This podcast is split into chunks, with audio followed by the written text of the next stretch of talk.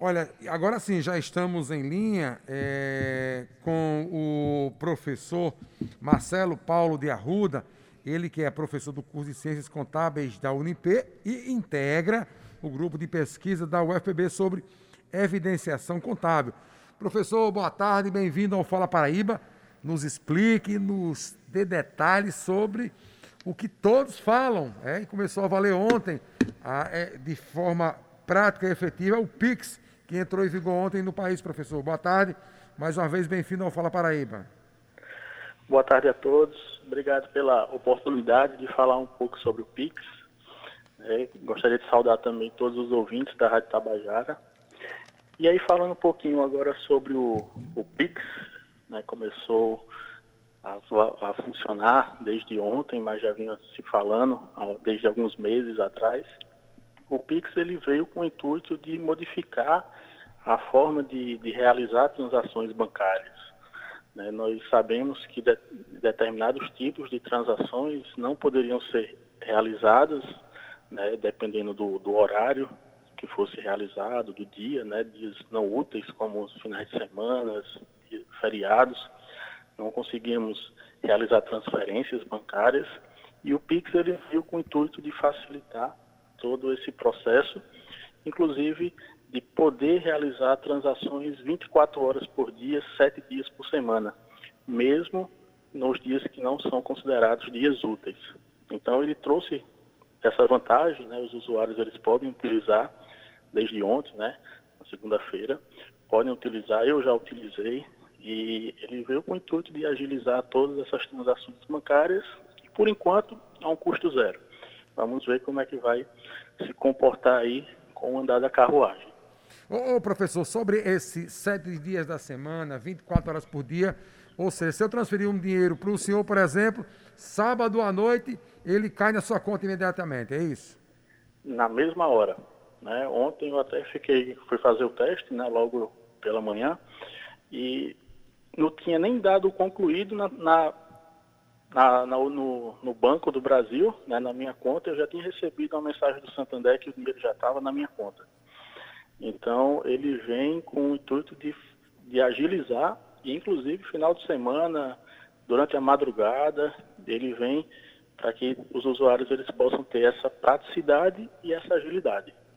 Professor, o senhor falou que gratuito por enquanto, pelo menos. No lançamento do, do programa, o governo federal, né, o Banco Central, anunciava sempre essa questão da gratuidade como principal ponto, né? Gratuito e ágil. Tem alguma, tem alguma previsão dessa, de haver uma mudança daqui a pouco? O que é que acontece? Ele vai ser gratuito, né? até o, o, momento nós temos a informação de que ele continuará sendo gratuito, exceto dependendo do volume de transações. Então já tem sim uma discussão de que, por exemplo, ao você realizar mais de 30 pagamentos, você começar, começará a pagar pela utilização do Pix. Né? Então, ele vem com esse intuito, mas em termos de dessa gratuidade, alguns pontos ainda serão ajustados. Por enquanto, a informação que tem é que vai manter gratuito, porém, já tem-se esse debate de acordo com o volume de transações feitas. Eu falava agora há pouquinho que eu não fiz ainda o cadastro. Cada pessoa pode fazer o cadastro, se tiver conta em mais de um banco, ou utilizar mais de um serviço, pode fazer mais de um. Eu quero que o senhor fale sobre isso. Eu recebi, né, da, de banco, de cartão de crédito, até a operadora de celular ofereceu o cadastro no Pix. Tem um limite? É realmente seguro para todas as pessoas? Quais são os cuidados que, que o usuário né, do, do Internet Banking precisa ter nesse momento do cadastro e no uso do aplicativo, no uso do sistema? O Pix ele vem também com uma facilidade que ele não é um aplicativo à parte, né? Ele é uma funcionalidade que está integrada com o próprio banco, né? A própria instituição financeira do, do usuário.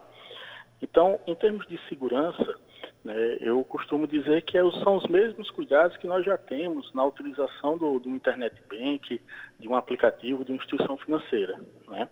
Então, em termos de segurança, é só essa, opção, é essa observação que eu tenho para fazer. Em relação à utilização, é, tem que ser criado as chaves, né, para que possa ser feito as transações. E essas chaves elas ficam vinculadas ao CPF do usuário, ou ao telefone do usuário, ou ao e-mail do usuário, podendo ter no máximo cinco chaves por instituição financeira. Então, posso ter cinco chaves no Banco do Brasil, cinco chaves no Santander, cinco chaves no Banco Inter, mas sempre atendendo esse limite de cinco chaves. Um outro, outro ponto relacionado diretamente à segurança é que, por exemplo, uma das chaves fica vinculada ao CPF. Então, quando eu for receber um pagamento de outra pessoa que esteja utilizando o Pix, eu posso passar o meu CPF para essa pessoa. Mas eu também tenho que analisar quem é que está do outro lado realizando essa transação. Será que é seguro eu passar meu CPF para esse terceiro? Então, caso, depois de fazer uma análise, julgo que não seja tão seguro passar o CPF, porque o CPF é um dado pessoal, então pode ser gerado o que é chamado de chaves aleatórias. Então, você gera uma chave aleatória que vai ter diversos caracteres dentro do próprio aplicativo do banco. Em vez de passar o CPF, o e-mail ou o telefone, vai ser encaminhada essa chave aleatória, porque aí aumenta também a segurança para que não fique fornecendo dados pessoais para terceiros. Ô, ô professor, é, a transferência só pode acontecer de Pix para Pix ou, por exemplo, é, eu não tenho Pix, eu quero transferir algum valor para mim, não pode ou pode? Não pode, tem que estar diretamente a transação PIX para PIX. Né? Então, eu não posso fazer, por exemplo, uma transferência do PIX para uma conta bancária. Dentro daquela conta bancária tem que estar vinculado a um PIX daquela pessoa que está recebendo esse valor. E já vai ser aceito, por exemplo, é, as lojas, o comércio, é, já vão, já estão adotando essa forma de, de, de pagamento ou não? Ou será mais para transferência ou outro tipo de transação? Eu entendo que como começou ontem né, a, a funcionar, eu creio que os, comércio, os comerciantes eles ainda não estejam adaptados. Mas uma forma de pagamento via Pix é via QR Code. Né? O Pix ele gera um QR Code. Então, em vez de, por exemplo, passar no cartão de débito, o comprador ele faz a leitura do QR Code né, do, do vendedor e automaticamente é feita a transferência como se fosse uma utilização de um cartão de débito. Eu creio que nas próximas semanas aí, os empresários eles comecem a ajustar também esse operacional para facilitar também, eles recebem o dinheiro ali na hora. Eu li também, professor, que é, teremos em breve também a possibilidade de termos é, o, mesmo sendo um pagamento é, por Pix, um pagamento parcelado. Como é que será essa opção de parcelamento de compra através do Pix? vai funcionar praticamente utilizando a mesma metodologia de um, do que a gente utiliza hoje no cartão de débito, né? ou desculpa, no cartão de crédito. Então, haverá o, o, pagamento né, via, ou via transferência por Pix, ou via leitura de QR Code, e aparecerá a opção para realizar esse parcelamento. E aí, no caso, em vez de, por exemplo, tá lá a fatura do cartão Mastercard, vai ter uma fatura vinculada ao Pix. Professor, mas em relação a algumas, aí já vou fazer uma relação e o senhor me disse se faz sentido. O governo federal já tinha ensaiado lançar um projeto para um imposto sobre movimentação bancária, que, enfim, foi descartado no momento, mas pode acontecer. O Pix veio agora durante a pandemia, é um sistema do Banco Central, poderia ser uma forma de monitorar mais de perto e num sistema centralizado essa movimentação para futuramente poder ter esse, esse imposto? Eu entendo que não, porque assim, o governo, independente de ser uma movimentação via PIX ou via conta corrente normal, o governo ele já enxerga todas essas transações bancárias. Os bancos eles prestam informações para o governo.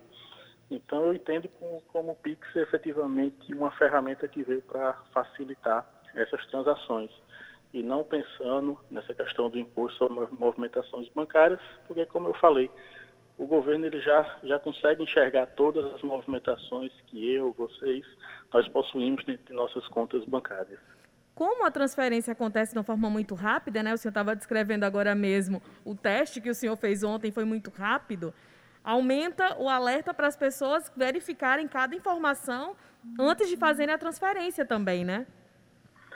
Isso o Pix, por si só, ele já vai bloquear é, caso, por exemplo, eu coloque lá um CPF e não tenha nenhum Pix vinculado àquele CPF. Então, automaticamente não vai ser feito aquela transação. Então, o Pix também tem essa segurança, porque eu vou estar informando, por exemplo, o CPF, o telefone daquela pessoa, mas vale salientar que é importante dar uma, uma analisada para verificar se a informação ela está correta, porque lá no momento de confirmar, em vez de estar tá aparecendo, em vez de da pessoa informar a agência e conta, vai, vai colocar o CPF, mas logo em seguida, na tela de confirmação, vai aparecer para qual banco né, que aquele, aquela chave do Pix está vinculado. Então também é importante fazer essa verificação, inclusive ter uma conversa prévia com o próprio recebedor do recurso, para que ele passe a chave Pix correta e pelo menos informe qual banco que aquela chave esteja vinculada, para que possa ser feita essa conferência antes de concluir a transação. Ô professor, voltando a falar ainda em relação ao parcelamento, ou seja, é, esse PIX passado só vai funcionar, por exemplo, para quem tenha crédito na, na praça, que seja um bom pagador, ou não? Será para todos?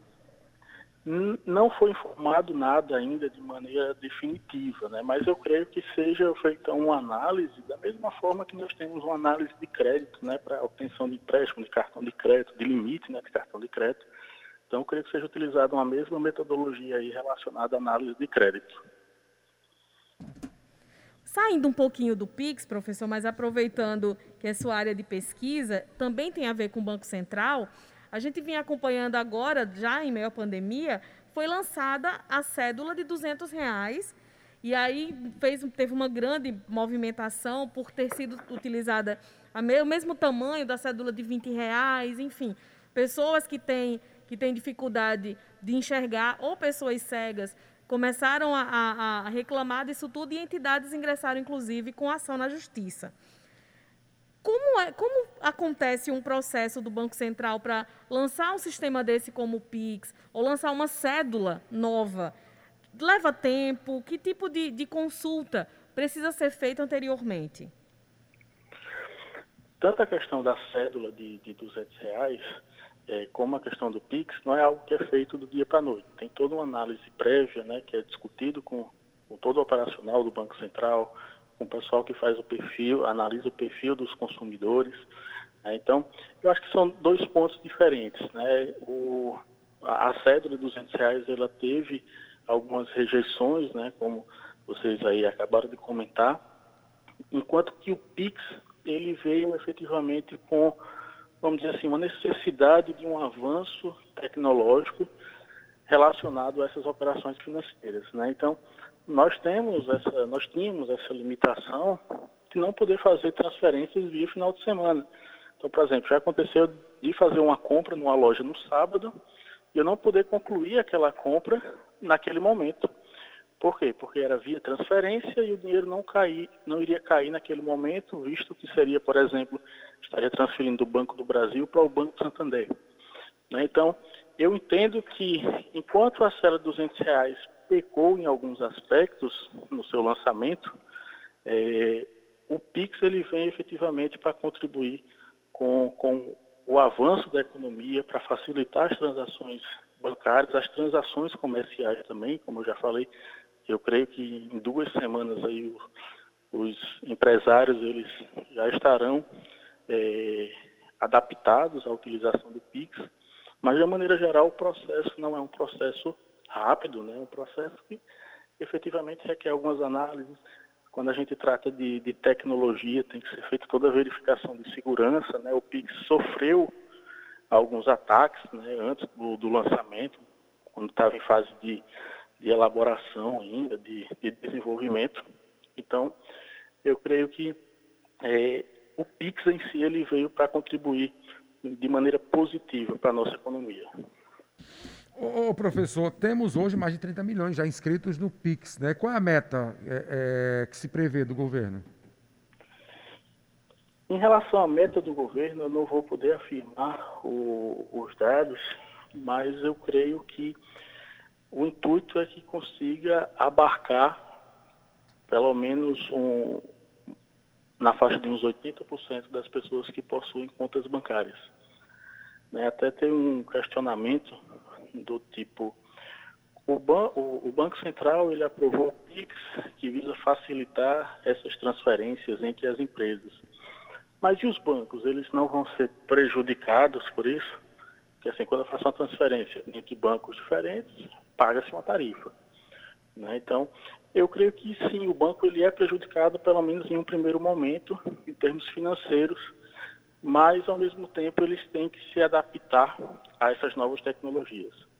Né? Nós vimos aí o surgimento antes do, do PIX, dos bancos digitais, que já impactaram negativamente os bancos tradicionais. Então, os bancos tradicionais eles estão tendo que se adaptar a essas novas tecnologias que estão, que estão surgindo. Falando sobre bancos digitais, o senhor tocou no assunto agora. Como, como as pessoas, tem muita gente que já utiliza o banco digital, já conhece aquela bandeira que utiliza, mas tem muita gente que é desconfiada por não ter uma agência física, por não ter, enfim, um gerente para quem possa ligar caso dê algum problema.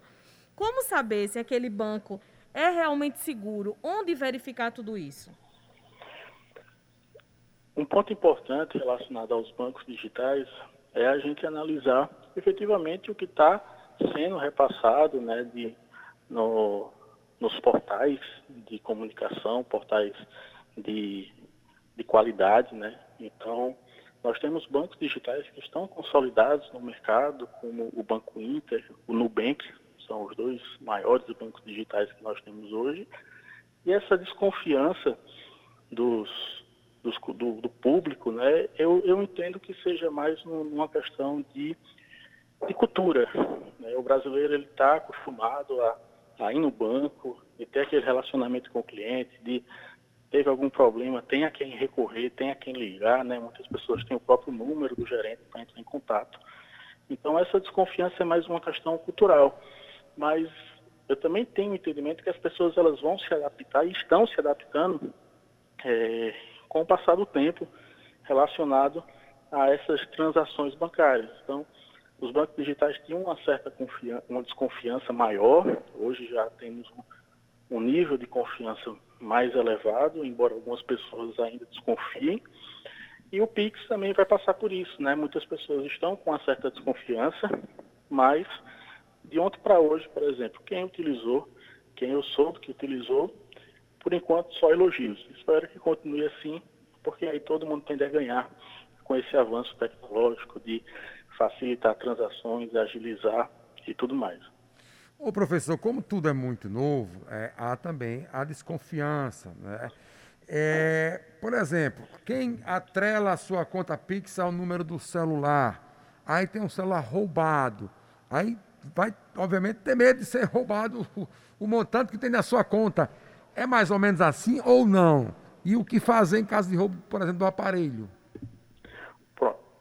Não em relação a essa questão de roubo, ou roubo do celular, mudança de número de celular ou mudança de e-mail, né? O CPF não tem como mudar, mas conta de celular e o e-mail pode ser alterado. É, não tem nenhum problema, o, o, recurso não vai ser destinado para o, o bandido, para a pessoa que efetuou o roubo.